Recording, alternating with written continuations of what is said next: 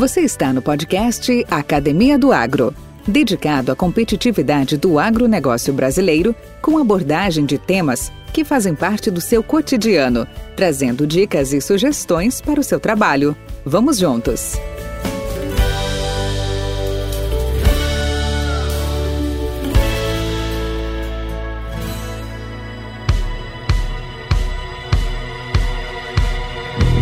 Semente é vetor de tecnologias e um dos mais importantes elos entre o resultado da pesquisa e a realidade no campo. A semente é o primeiro passo para uma lavoura bem-sucedida. Semente é vida. Maria de Fátima Zorato, em recente artigo na Seed News, levantou a seguinte questão: Estamos todos preparados e abrindo horizontes para os que assumirão a produção de sementes para tudo o que há de vir? Para os próximos 20 anos, a agricultura sempre passou por mudanças, todavia, a revolução da agrointeligência, no qual a ciência dos dados está impulsionando a eficiência e a eficácia no campo, elevando a produtividade e minimizando a utilização de recursos naturais, não pode ser comparada a outras revoluções. Os algoritmos já mudaram nossa maneira de pensar e de agir. Em vez disso, as perspectivas abrangentes que devemos ter no setor de semente é de que o futuro pertence aos que estão preparados para criá-lo e que cada vez mais dependerá do somatório de ações do homem. A transformação passou a ser muito veloz e num mundo bastante incerto. A Academia do Agro tem a honra de entrevistar o Dr. Silmar Pesque, entusiasta, renomado e profundo conhecedor do tema sementes, foi professor da Universidade Federal de Pelotas por mais de 40 anos, editor da revista Seed News ex-presidente da Abrats, ex-diretor da Abrazen, ex-vice-presidente da ISTA e orientador de mais de 160 teses e dissertações. Em sua quarta edição, é autor do livro Sementes Fundamentos Científicos e Tecnológicos. Vem comigo. Podcast Academia do Agro. Olá, doutor Silmar Teixeira Pesque. Bem-vindo ao podcast Academia do Agro. Uma satisfação, uma honra contar com a sua presença aqui para que a gente possa ter um papo bastante agradável aí sobre um tema comum, tema que nos persegue e que nós perseguimos a, a vida inteira, por que não dizer assim, né? Vamos tratar um pouco sobre semente, tecnologia de semente, obstáculos, dificuldades, mas para acompanhar, para a gente começar, eu gostaria novamente de reforçar nossas boas-vindas e começar com a minha primeira pergunta. E aí, Silmar, da onde tudo começou? Conta um pouco a sua história. Muito bem, é um prazer estar no, no teu programa, mais num assunto que eu me dediquei a vida inteira.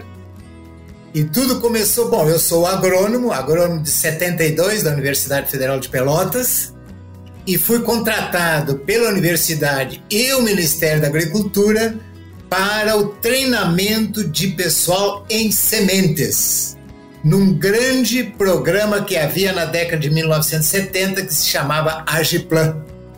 E dentro desse programa, então, inclusive eu fui contratado e depois fui enviado para o exterior para tirar o mestrado em sementes e posteriormente o doutorado.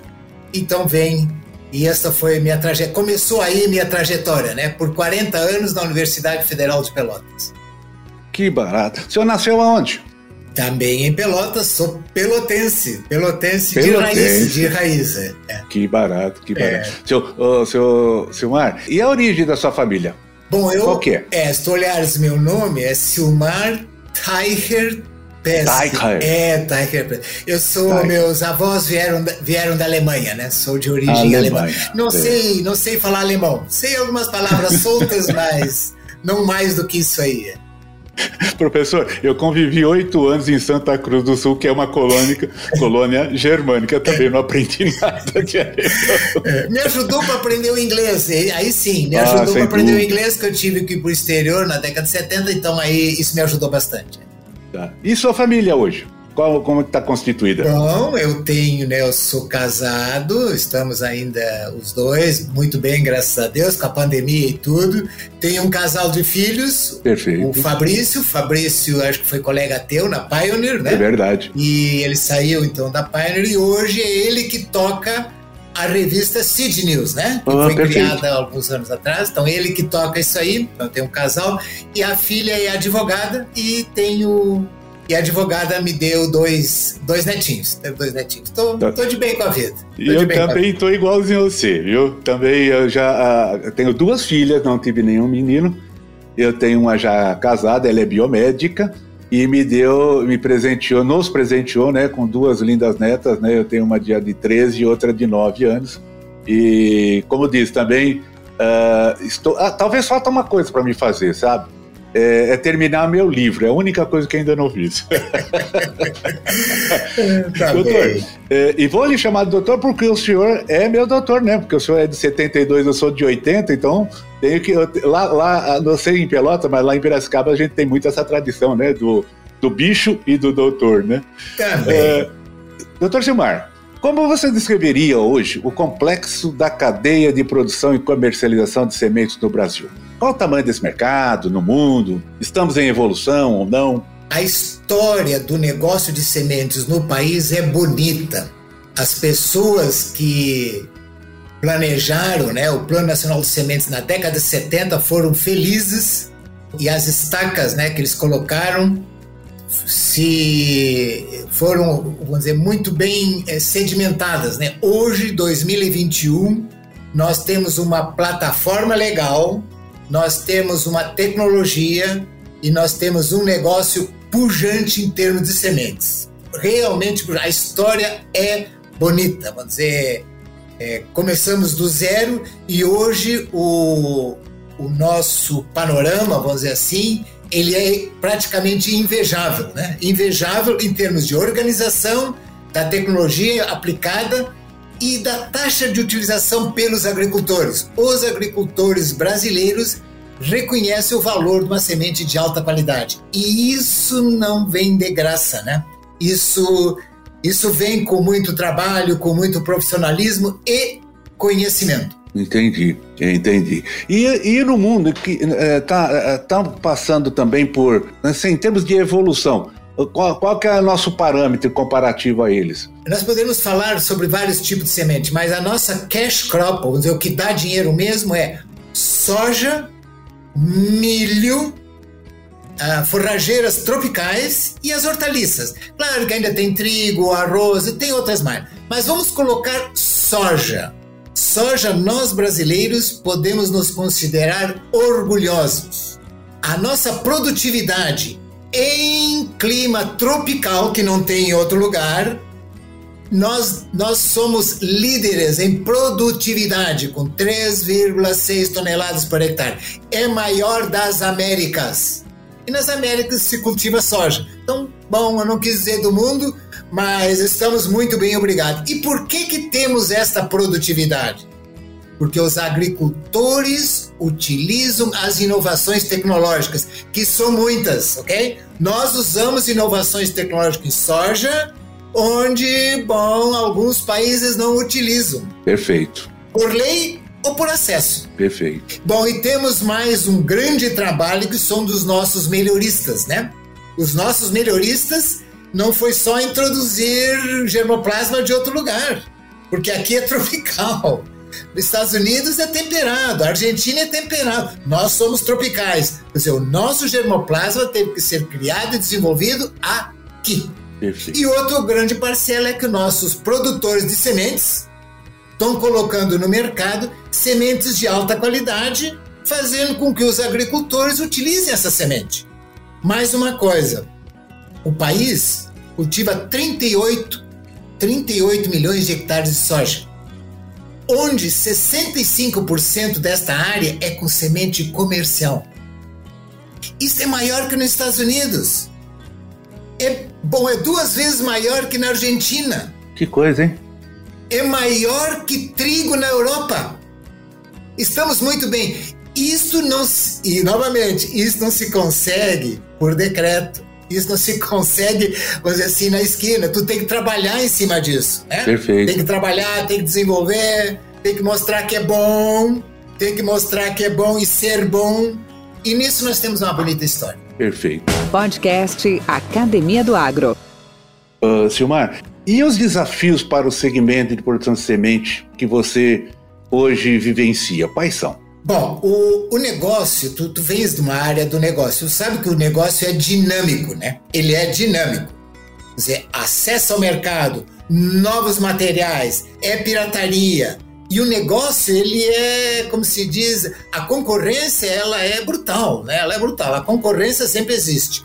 Então eu diria que os desafios é manter manter a máquina azeitada, manter a máquina quente, como nós temos hoje, com as associações, né? Nós temos uma Abrazen, nós temos uma Crop Life, nós temos uma Abras, nós temos as universidades gerando ciência e tecnologia, nós temos os centros de pesquisa liberando materiais. Estamos bem nisso.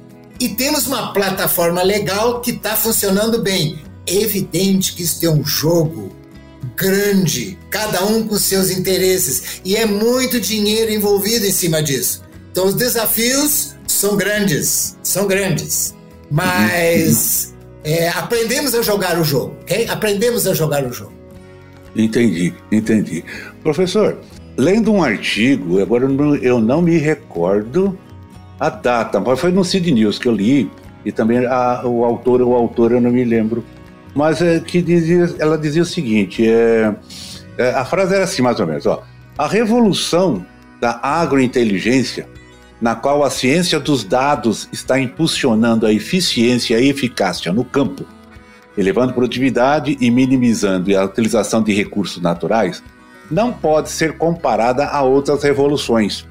Os algoritmos já mudaram nossa maneira de pensar e agir. Ou seja, a agrociência está falando das agritech, está falando da inteligência das coisas, está falando da, da, da, chegada muito forte como revolução no nosso setor. Aí a pergunta: como seria, como será, ou qual a sua percepção que isso vai impactar na produção de sementes daqui a 20 anos? Bom, é evidente que essas novas tecnologias, né, essas novas tecnologias como satélites, essa inteligência artificial, isso aí vai nos ajudar muito. Por exemplo, tu que trabalhasse na Pioneer, nas UBS lá que o pessoal produz um milhão de sacos, antes nós precisávamos ali 200, 300 pessoas. Hoje tu faz isso com 10 ou 20, é computadorizado, é normatizado aquilo ali, então isso nos ajuda muito. Entretanto, a produção no campo essa tem que ser produzida. Tu tem que chegar no campo. Qualidade sai do campo. Tu tem que produzir isso aí. Tu tem que produzir isso aí. Verdade. Tá? Então isso aí é muda as tecnologias. Há novas tecnologias de colheita, período de colheita, de avaliação. Existe. E, você, e essas coisas vieram para ajudar. Mas tu falasse uma coisinha que eu queria dizer que está ajudando muito, que não é tanto na inteligência artificial, e nem na, na parte de programação, a parte de computador, e sim o satélite. Hoje em dia, hoje em dia, o produtor de sementes vende a semente muitas vezes para receber na safra. E quando chega na safra, é, muitas vezes o agricultor diz: Olha, eu tive, não produzi nada. Bom, isso ele não pode dizer mais, porque o satélite registra tudo. Verdade, é verdade. Então isso aí foi uma grande coisa, como segurança bancária, isso ajudou uma barbaridade. Outra coisa, tem gente que vende produto dizendo, ó, meu produto aumenta em 5 a 10% a produtividade da lavoura. e eu recebo quando tu colheres.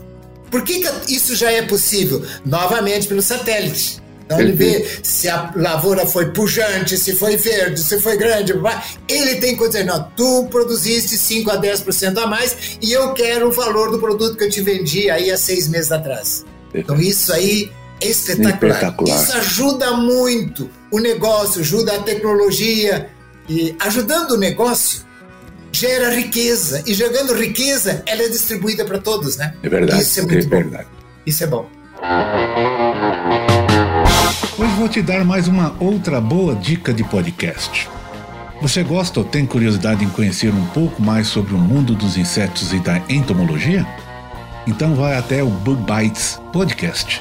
São entrevistas, temas especiais, ciência, informação, tudo produzido pelos colegas Bruno Aranos, Caio Citelli, Fabi Chimis e Pedro Rodrigues, amantes e pesquisadores desses seres incríveis que são os insetos.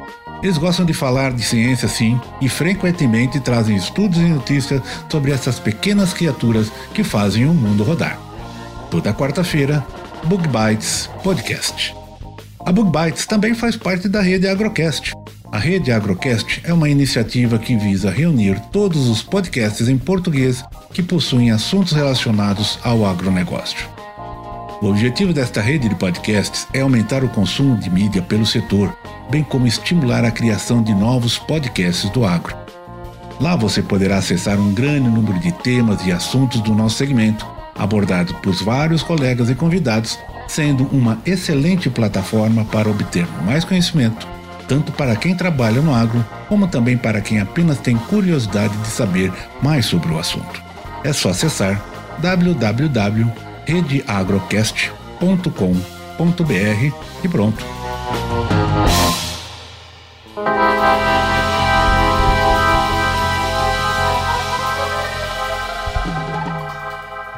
Professor, e assim, uma curiosidade minha, tá? É, não era a minha área de expertise. Conhecia, mas não era uma área de expertise.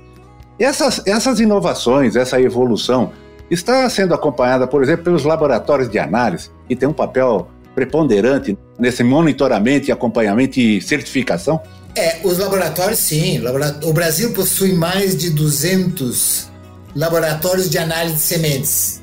No teu tempo só se fazia praticamente germinação. Verdade. Milho, milho já se fazia o, o cold test, né? O teste de frio para milho. Uhum.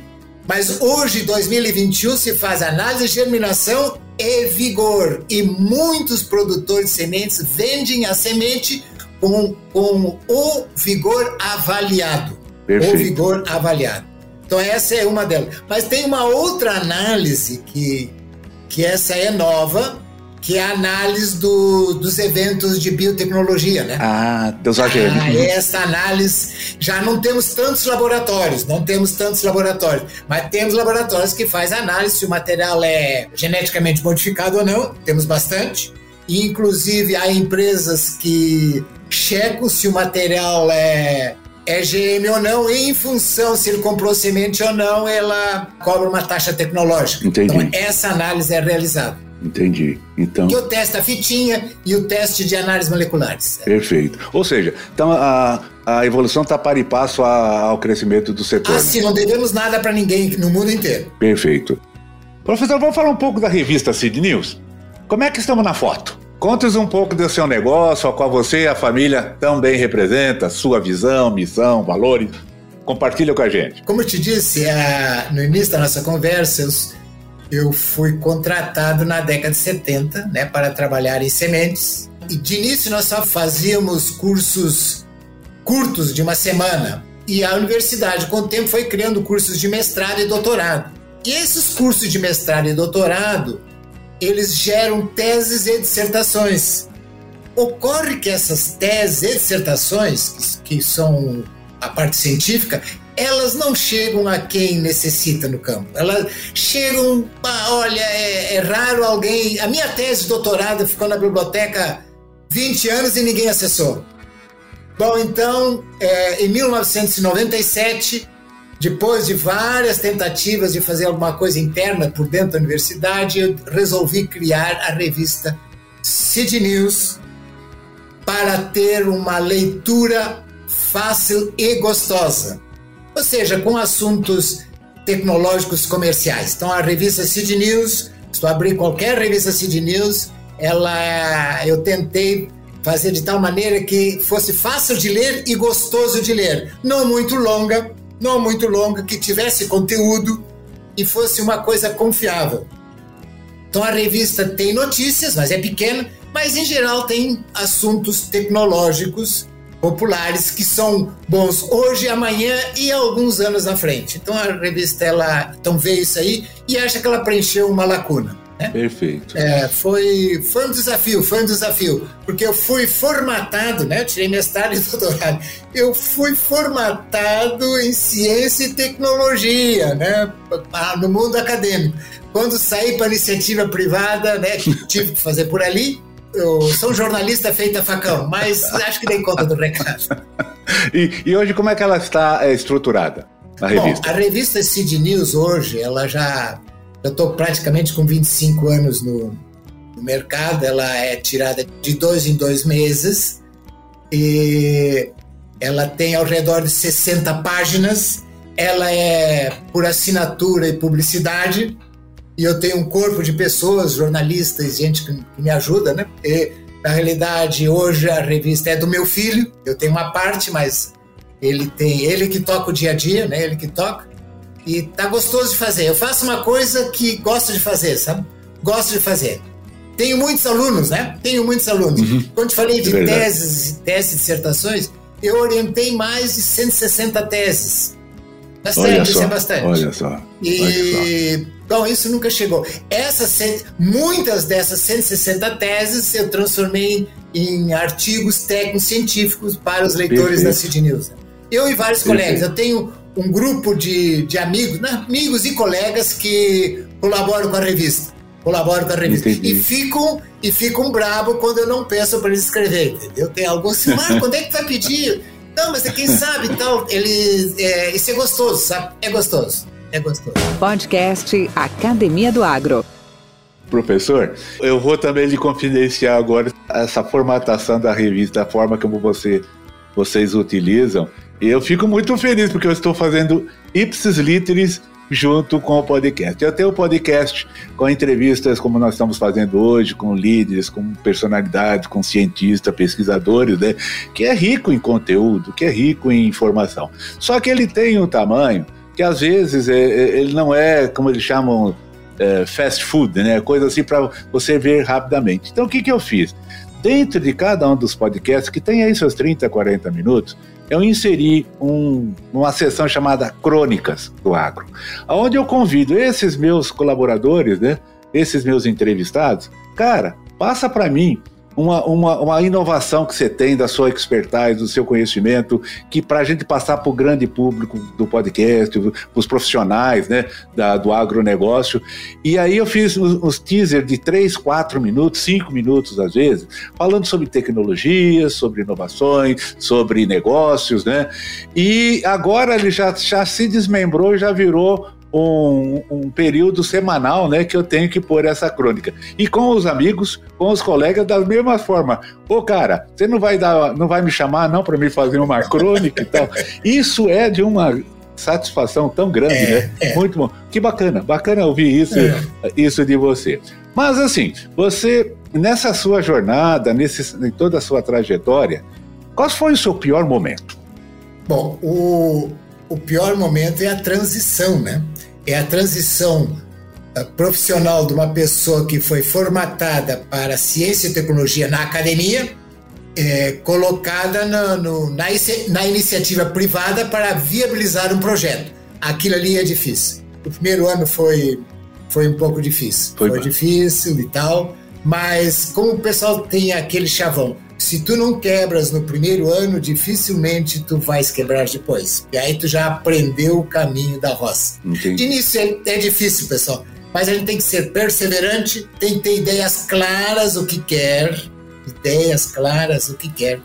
Mas às vezes tu precisas também é ter gente de onde tu possas uh, te debruçar, debruçar, chorar no ombro ou coisa parecida. Então, nesse sentido, eu queria dar dois registros. Um eu tive um suporte grande do meu orientador nos Estados Unidos, chamado James C. DeLuche.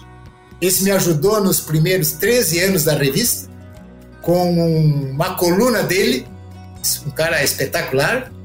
E também tive uma ajuda muito forte do Clóvis Terra Wetzel da Embrapa. Esses dois, já que o Deluxe ainda não, mas o Wetzel já foi, eles realmente me ajudaram muito. Eles tinham é, bom, mais de 20 anos do que eu, né? Tenho mais de 20 anos. É, eu já ia fazer a próxima pergunta, você já me respondeu. Como que você superou esses obstáculos? Ou seja, persistência, acreditar no que está fazendo, confiança e ter, não vamos chamar nem de mentor, mas é o mentor, mas que você pode colocar a cabeça nos ombros e, e, extravasar as suas mágoas, né? É bem Esse, nesse sentido. É né? mais ou menos isso, é. porque nem tudo são flores, né? Nem tudo não, são flores. Não, é, nem não. tudo são flores. E de todas as histórias que a gente tem passado e conversado, professor, não teve ninguém que teve vida fácil, ninguém veio berço esplêndido, ninguém teve tudo ganho assim facilmente. Tá? Houve sempre muito esforço, muito desafio né? e dificuldades. E o que você está buscando hoje para melhorar? Bom, eu melhorei umas coisas que eu botei meu filho no dia a dia. Isso me tirou bastante coisas do varejo do dia a dia. Então hoje é isto, como chama-se, um legado, foi aumentei a equipe, aumentei a equipe, né? Aumentamos a equipe. Então com isso deu uma abrangência maior e me adaptando aos novos tempos, né? Que tu falasse, os novos tempos. Deixa eu te contar uma coisinha bem simples. Fazem aí. Fica à vontade. Uns 15 anos Ainda temos uns minutinhos? Lógico, com certeza. A palavra é toda sua, não se preocupe com o tempo. É, não, o, o detalhe é que, é, dizer, as coisas evoluem, a gente tem que acompanhar isso aí. Claro que com a idade cada vez fica mais difícil, mas isso eu já me dei conta, eu botei meu filho atrás, que ele acompanha as coisas mais. Mas deixa, fazem aí uns 15 ou, é, uns 15 anos, eu recebi uma propaganda da Argentina para veicular na revista. E aquele tempo era por fotolito. Uhum. Ou seja, me mandaram um cartucho com quatro, quatro plásticos, né, para rodar na revista. E esse veio por correio. E aqui no Rio Grande do Sul ele veio por correio de Porto Alegre. Quando chegou, e eu estou em Pelotas, em Porto Alegre, receberam o, cartucho, o fotolito, e, e, me mandaram uma, uma notificação: vem cá, tu pode vir aqui em Porto Alegre? Aí eu Bom, eu tô em Pelotas. Pelotas, Porto Alegre, eu perco um dia para ir e voltar. Aí telefonei para eles lá, o que que é? Não, é que aqui tem um, uma encomenda para você e você tem que pagar três reais para retirar. É três, sim, porque tem imposto nesse negócio. Aí eu, eu peguei, aí eu, aí eu, aí eu explodi, né? Eu disse, vem cá, rapaz, eu vou gastar 300 reais para ir a Porto Alegre para te pagar três eu tenho uma microempresa que depende disso aí para colocar.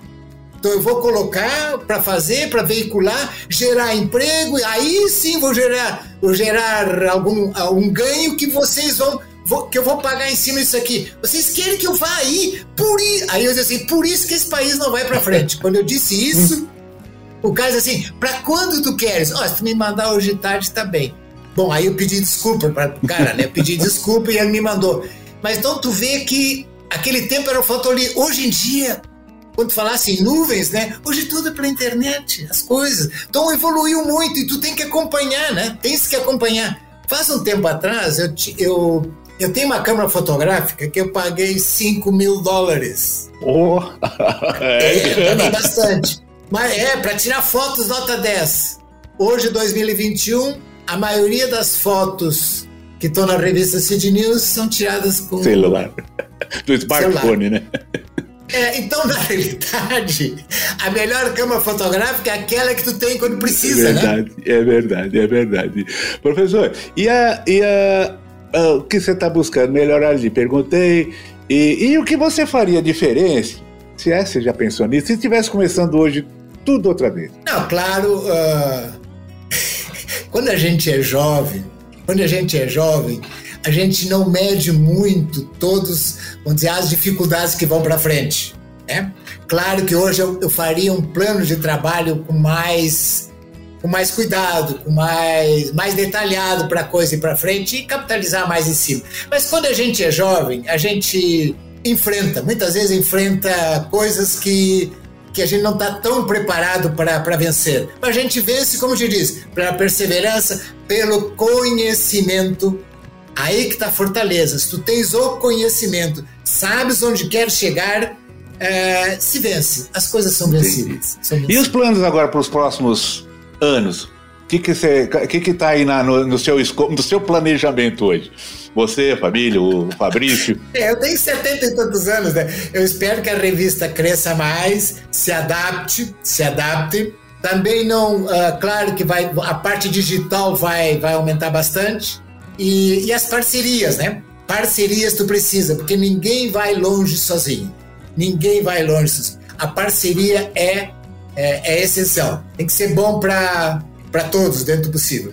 Uma coisa que dissesse em termos de valor da revista, nesses 25 anos, se tu olhar tudo que tem na revista, é tudo de alto astral para ajudar, para melhorar. Se é para botar para baixo, eu procuro não publicar na revista Cid News. Muitas vezes as, as coisas ruins dão mais ibope que as coisas boas. Aliás, normalmente, né? Normalmente.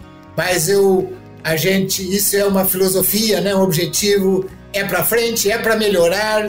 Se ajuda, estamos lá. Se não ajuda, bom, vamos pensar a respeito. Perfeito, perfeito. Professor, estamos chegando já um pouco nos nossos finalmente aqui, já reforça meu agradecimento espetacular essa, esse papo com o senhor, até por conta, a cada, a cada frase, a cada lembrança, resgata bons momentos, sabe? Boas coisas. Isso aí, puxa vida, isso aí empodera a gente. E o que, que o senhor recomendaria hoje? Vou fazer o que eles chamam de fitness intelectual, né? O que o senhor recomendaria um livro hoje para nossos amigos agroempreendedores ouvintes? E por quê? É, tu já tinha me escrito essa pergunta e eu fiquei pensando de como responder isso aí para ti. Eu tenho um livro publicado junto com colegas meus, que é o Francisco Amaral Vilela e o Jeremy Meneghel. Nós temos um livro chamado Sementes, né? Fundamentos Científicos e Tecnológicos. Mas isso é uma tecnologia. Eu diria alguma, um tipo de uma sugestão, não recomendação, nesses momentos que nós... É, tem muita coisa que é fake news, tem muita coisa que é o, eu acho que é para coisas grandes e sólidas, baseie-se no conhecimento. Conhecimento. Que eu fui atrás na década de 70 para os Estados Unidos para tirar o mestrado. Na década de 70 não tinha internet, né? não tinha internet, não tinha nada, era por carta, 15 dias para vir, 15 dias para voltar mas fui atrás do conhecimento. E como eu, muitos outros, ok? Então vão atrás do conhecimento. Coisas uh, sólidas, básicas, e isso vai servir para discernir para ir para a direita, para a esquerda, para frente, para trás, investir ou não investir. Perfeito, perfeito. E um conselho para os nossos colegas? Acreditem sempre. No nosso país aqui, nós temos gente com conhecimento, empreendedoras, é, nosso país ele ele avança, nós temos gente desbravadora que acreditam e nós nós estamos superando, né? Superando muitas muitas coisas. Dizendo, até pouco tempo atrás nós, export, nós importávamos milho. Hoje estamos por, exportando 40 milhões de toneladas. Isso é um povo que realmente vai para frente, busca, produz e, e contribui, né? Contribui no gerando riqueza. É verdade. Silmar, Bom, primeiro que nós somos, nós somos atores desse crescimento, né? É bom dizer. Fizemos parte intimamente é, com a nossa, seja pequena ou grande contribuição, mas tivemos presente. Somos testemunhas, né? Desse, desse período fantástico que estamos vivendo. E queria reiterar o meu convite que tenha, possa ter a oportunidade, tenhamos a oportunidade de contar com uma, um novo papo contigo. De repente podemos até especificar um, tema mais mais específico a gente explorar, para a gente compartilhar com esses nossos colegas.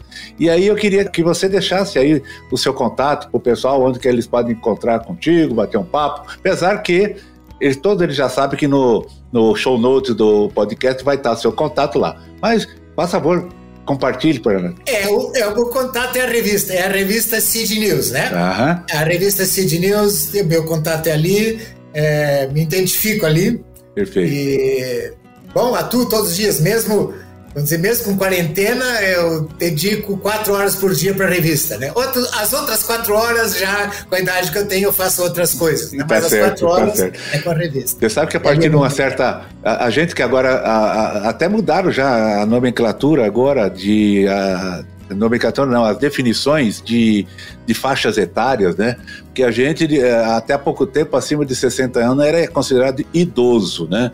Hoje já estão sugerindo uma nova faixa, onde que uh, a, a adolescência vai até os 55, o adulto vai até os 70 e depois dos 70 é o tal de melhor idade, então aí pode começar a chamar de idoso. Né? Isso é muito bom, né? Sinais dos tempos. Mas, é, é, estamos melhor, estamos é, melhor, bem melhor do que nossos pais e avós. É verdade. Obrigado novamente pelo seu tempo. Fica o nosso abraço aqui para ti e obrigado novamente. Foi, foi um prazer enorme e uma satisfação participar do teu programa. Tá. Grande abraço a todos aí. Um abração, tudo de bom. Obrigado. Mentes brilhantes incentivam outras. Crônicas do Agro. Com seus especialistas e líderes comentando, opinando e analisando diversos assuntos através da sua ótica e de sua experiência. Seja você o fator multiplicador. Boas práticas. Boas ideias.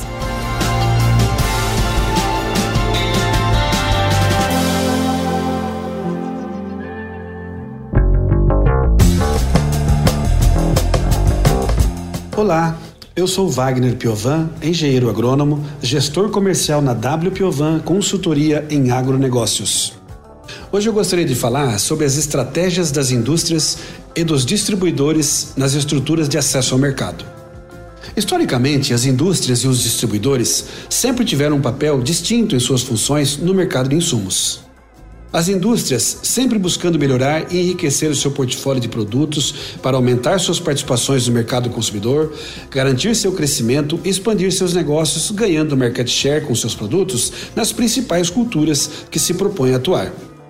Nesse processo, ao longo dos anos, sempre foram acontecendo fusões e aquisições entre as indústrias para ter maior crescimento e maior abrangência em diferentes culturas, formando grandes empresas com altos faturamentos. Com a entrada das novas indústrias e produtos genéricos no mercado, acabou gerando uma concorrência ainda maior entre elas. Com isso, as grandes empresas começaram a fazer aquisições dessas pequenas empresas de genéricos que estavam se destacando, para não atrapalhar seu mercado e não reduzir suas margens de lucros, gerado pela grande concorrência entre elas. Pois os produtores, querendo reduzir seus custos, sempre buscam os produtos pelo princípio ativo e não mais pela marca mais famosa pois a qualidade dos produtos genéricos foi reconhecida pelos consumidores que passaram a usar sem problemas. Todas as indústrias que atuavam nesse mercado de insumos agropecuários eram acessadas com parcerias com revendedores, distribuidores e cooperativas, escolhidos estrategicamente em todas as regiões produtoras e também com vendas diretas a grandes consumidores e pool de compras, que também cresceu muito nesse mercado. Mas nos últimos anos, estamos vendo novas transformações no acesso ao mercado nesse setor de distribuição. Começou a aparecer grandes revendas com muitas filiais bem organizadas, com uma administração muito profissional. Com isso, houve um grande assédio das indústrias por essas revendas para fazer parcerias e distribuir seus produtos e garantir uma boa participação no mercado a nível consumidor. Com essa situação, as indústrias ficavam muito nas mãos dessas grandes revendas, ficando com uma grande dependência delas, gerando uma insegurança, instabilidade e desconforto com essa parceria. As indústrias, percebendo essa situação e a dificuldade de conseguir conquistar e manter essas grandes revendas como seus parceiros, iniciaram novas ações, novas estratégias, um novo ciclo nesse setor, fazendo aquisições dessas revendas estrategicamente analisadas por seus especialistas em marketing de acordo com seus produtos e culturas, para conseguir um, um bom market share com boa rentabilidade e mais estabilidade no mercado. Por outro lado, as grandes revendas e distribuidores também começaram a se movimentar, fazendo fusões e aquisições entre elas para se fortalecer e se valorizar no mercado, para contrapor essas ações das indústrias se tornando vitrine de bons negócios e oportunidades nesse mercado de insumos. Não podemos esquecer também a grande movimentação de negócios que sempre existiu e vai continuar existindo, que é a venda direta aos grandes consumidores e das cooperativas regionais, que estão cada vez maiores e muito bem administradas com grande participação no mercado. Esse cenário mostra claramente que o mercado está cada vez mais profissional, mais organizado, cada vez mais dinâmico, com mudanças constantes que vão acontecendo, como num jogo de xadrez, onde cada jogador vai mexendo suas peças de acordo com a movimentação de seu adversário. Essas indústrias e as empresas existentes e outras novas que irão surgir no setor vão expandir cada vez mais e criar suas próprias redes de acesso nesse fabuloso mercado de insumos agrícolas. Mas independente de como irão acontecer as próximas mudanças, o que será sempre fundamental e insubstituível nesse mercado é o valor humano. Sempre será fundamental ter bons profissionais em cada área, bem treinados, bem capacitados, para melhor atender seus clientes, seja nas indústrias, seja nos revendedores, nos distribuidores ou nas cooperativas, porque o consumidor final é quem vai avaliar todos esses serviços, na qualidade dos produtos, do atendimento e na qualidade dessas empresas de uma maneira geral. Eu sou Wagner Piovan, engenheiro agrônomo, gestor comercial na W Piovan Consultoria em Agronegócios. Com temas expressivos e dinâmicos, esse intercâmbio semanal visa oferecer um melhor desenvolvimento em suas habilidades profissionais e nas atividades e práticas do seu cotidiano. Somos da Academia do Agro, o podcast para todos aqueles apaixonados pelo agronegócio. Te aguardamos no próximo episódio. Até lá!